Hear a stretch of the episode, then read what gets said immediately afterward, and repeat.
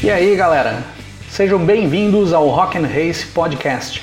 Aqui quem fala é o Cris Silvestre do canal Rock and Race. Aqui no nosso podcast você vai poder curtir as histórias que são levadas em vídeo para o nosso canal no YouTube no lugar que você quiser, dentro do seu carro, no seu trabalho, dentro do ônibus, sem precisar estar assistindo ao vídeo.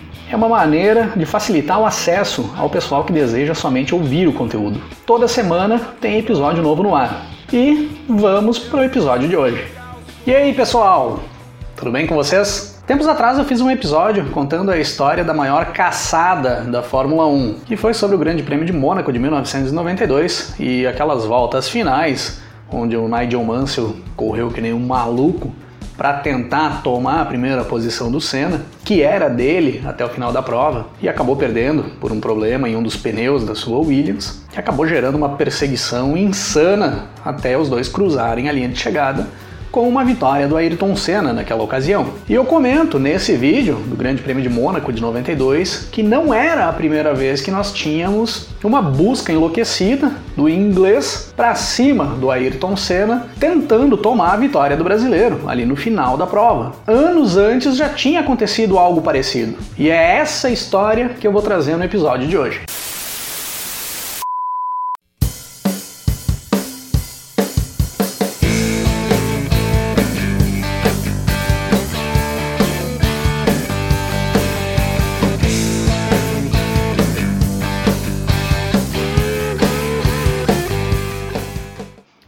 Temporada de Fórmula 1 de 1986 tinha começado no dia 23 de março, com o Grande Prêmio do Brasil, em Jacarepaguá, no Rio de Janeiro, onde nós tínhamos presenciado uma ótima performance dos brasileiros, Nelson Piquet e Ayrton Senna na prova. Vitória do Piquet, com o Senna chegando em segundo. Era a primeira dobradinha dos dois brasileiros na Fórmula 1, que já deixava a impressão de que teríamos os dois brasileiros brigando pelo título mundial na temporada de 1986. Juntos com o inglês Nigel Mansell, da Williams, companheiro de equipe do Nelson Piquet, e da dupla da McLaren, o francês Alain Prost, que era o atual campeão mundial ali naquele momento, e o finlandês Keke Rosberg, que chegava na equipe inglesa ali em 86 para substituir o Nick Lauda, tinha se aposentado no final de 1985. Três semanas depois do Grande Prêmio do Brasil, no dia 13 de abril de 1986, nós tínhamos a segunda prova do Campeonato Mundial de Fórmula 1 daquele ano,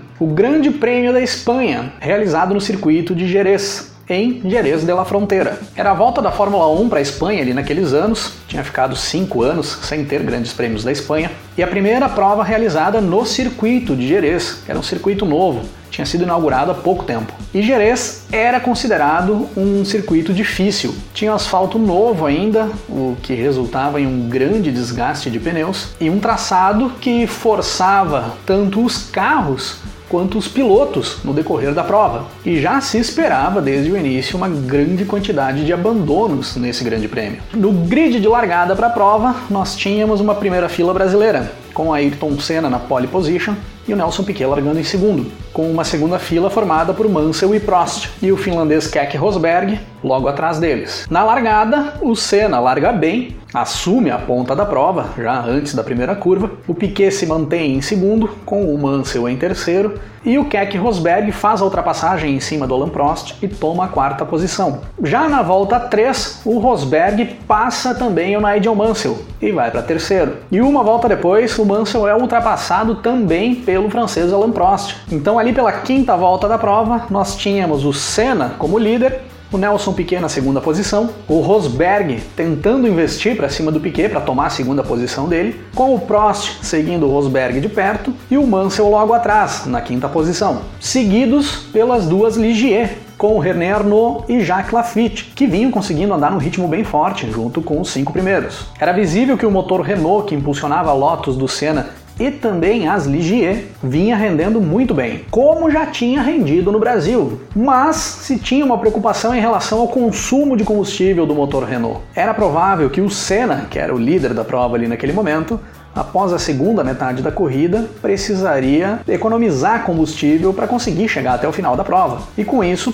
perderia rendimento, em relação às McLarens com motor Porsche e as Williams com motor Honda. A partir da volta 10 da prova, o Mansell começa a impor um ritmo mais forte na corrida. Na volta 11, faz a volta mais rápida, mas ainda sem ameaçar as posições da frente. Se mantinham todos nas mesmas posições, uma fila indiana do primeiro ao sétimo colocado, todos andando num ritmo muito forte. Na volta 15, o Keck Rosberg faz a volta mais rápida da prova até aquele momento e vai de vez para cima do Nelson Piquet para tentar buscar a segunda posição. Mas Jerez era um circuito com poucos pontos de ultrapassagem, exigia muita criatividade dos pilotos para conseguirem concluir as manobras. E nada de ultrapassagem até então. Mas na volta 19, o inglês Nigel Mansell abre a porteira das ultrapassagens no pelotão da frente. Vai para cima do Prost e toma a quarta posição do francês. Na volta 20 da corrida, nós tínhamos Senna, Piquet, Rosberg, Mansell, Prost e Arnaud. Sendo que a diferença do Senna, que era o primeiro colocado, pro Arnaud, que era o sexto colocado,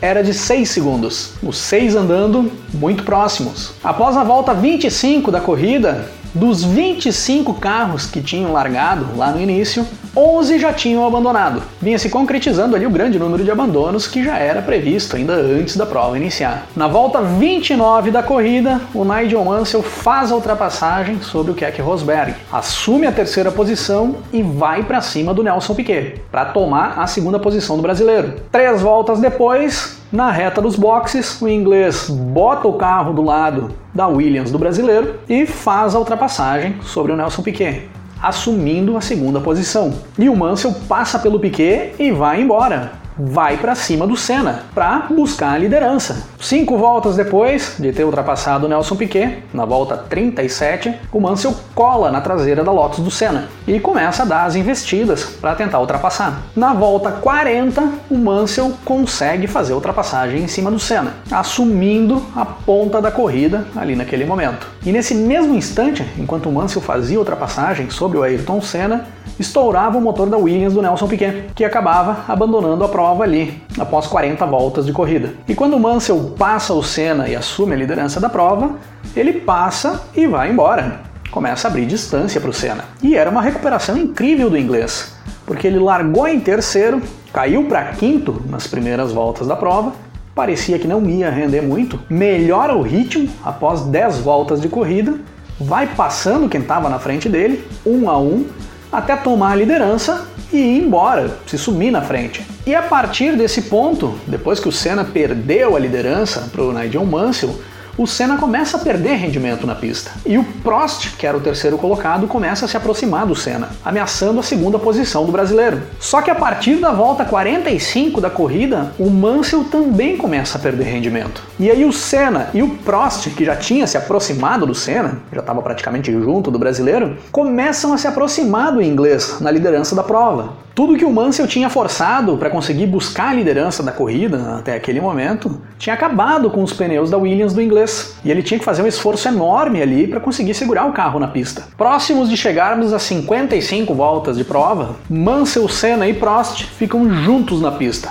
sem diferença nenhuma entre os três. Os três brigando pela liderança da corrida. E essa briga vai se desenrolando por várias voltas a partir da volta 55. E por várias vezes dava a impressão de que eles iam se enroscar na pista, principalmente o Senna e o Mansell. Muitas investidas do Senna para cima do Mansell para tentar a ultrapassagem rendia umas belas fechadas de porta do inglês que às vezes faziam o brasileiro botar as quatro rodas da sua Lotus fora da pista para conseguir evitar uma colisão. Até que, na volta 63 da corrida, no miolo do circuito, onde praticamente não tem ponto de ultrapassagem, o Senna bota o carro do lado da Williams do inglês, em um ponto onde o Mansell não imaginava que o Senna fosse tentar algo, e consegue concluir a manobra de ultrapassagem, tomando a liderança da prova novamente. E o Prost se aproveita do desequilíbrio que o Mansell tem no carro ali naquele momento, logo após tomar a ultrapassagem do Senna, e toma a segunda posição do inglês praticamente no mesmo momento em que ele perde a liderança para o Senna. E aí, faltando oito voltas para acabar o Grande Prêmio da Espanha de 1986, nós tínhamos o brasileiro Ayrton Senna como líder da prova, o francês Alain Prost segundo colocado e o inglês Nigel Mansell na terceira posição.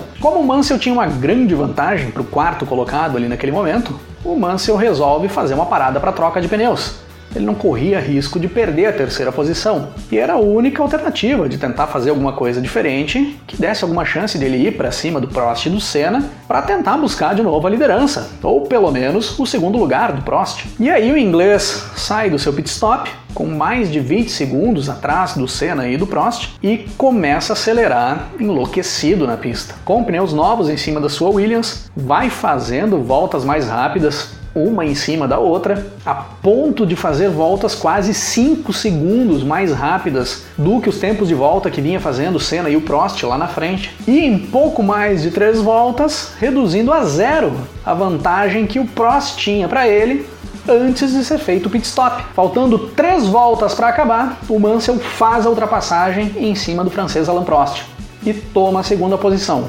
E vai de vez para cima do Senna, que não estava muito na frente do Prost. Na abertura da penúltima volta da prova, a diferença entre o Senna e o Mansell era de pouco mais de 5 segundos. Na abertura da última volta, a diferença era de um segundo e meio. E no decorrer dessa última volta, o Mansell cola de vez no Senna, vai enlouquecido para cima do brasileiro, a ponto de contornar a última curva do circuito que dá acesso à reta dos boxes, embutido na traseira da Lotus do Senna. E nesses metros finais, o inglês pega o vácuo do carro do Senna e bota o carro do lado, metros antes da linha de chegada. E os dois cruzam a linha de chegada lado a lado, com o Senna menos de meio carro na frente do inglês Nigel Mansell, fazendo um dos finais de prova mais sensacionais da história da Fórmula 1.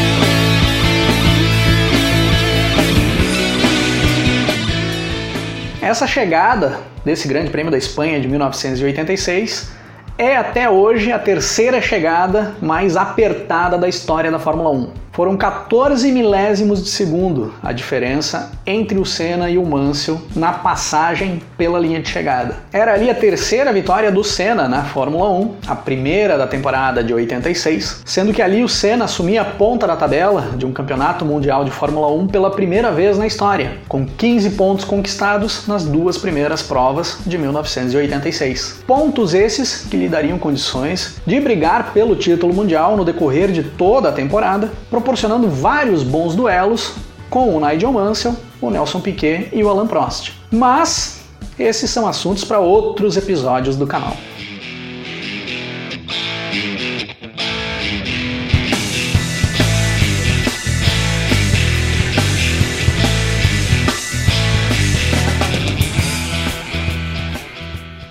Alguns dias antes do lendário Grande Prêmio da Espanha de 86, era lançado o álbum 5150, sétimo álbum de estúdio do Van Halen, e o primeiro após a saída do David Lee Roth dos vocais e a entrada do Sammy Hagar, que mudaria um pouco o estilo da banda, mas sem perder a identidade e a pegada das guitarras do Ed Van Halen. E essa nova parceria deu tão certo que o álbum ganhou disco de platina em uma semana. Foi o disco que vendeu um milhão de cópias mais rápido na história da Warner. Então, fica como dica da semana 5150 do Van Halen, com destaque para a faixa 4 do disco, Dreams, com uma mistura virtuosa de teclados e guitarras que mostra a evolução da banda sem perder a originalidade dos álbuns anteriores. E para encerrar o episódio de hoje, vamos ouvir um som do Thiago Wilbert, músico e compositor gaúcho, fundador da banda Tia Chica em meados dos anos 2000, que rodou várias faixas nas rádios do Rio Grande e esteve presente em palcos e festivais da região.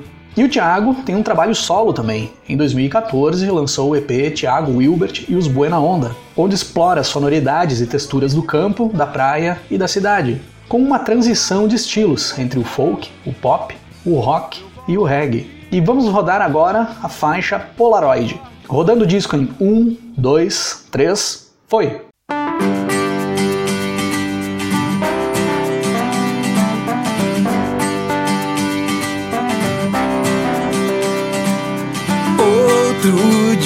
Dia vai nascer no seu jornal, no seu café, na sua TV.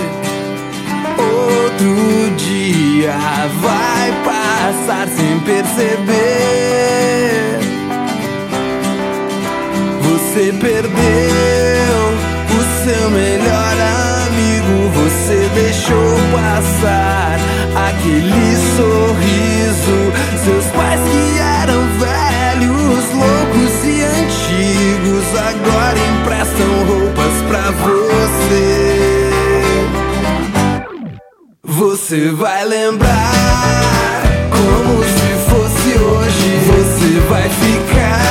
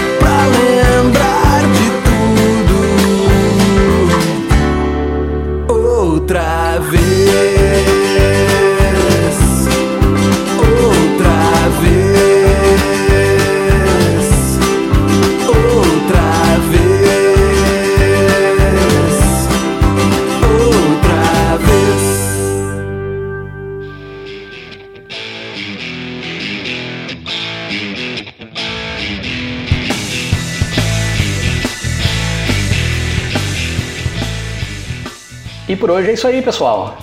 Se curtiu o programa de hoje, assine o nosso podcast e fica ligado que toda semana tem episódio novo no ar. Se quiser ter a experiência mais completa do nosso conteúdo, eu convido vocês a visitarem o nosso canal youtube.com/rock'n'race. Acesse lá, se inscreva no canal e acompanhe todo o conteúdo do Rock and Race. Se quiserem me seguir nas redes sociais, é cris8silvestre, tanto no Twitter quanto no Instagram. E vamos nos falando na sequência. Um grande abraço para todo mundo. Até mais! Começo a ouvir acordes, escalas. Eu vejo um maluco na minha sala queimando a guitarra. Até sumiu na fumaça.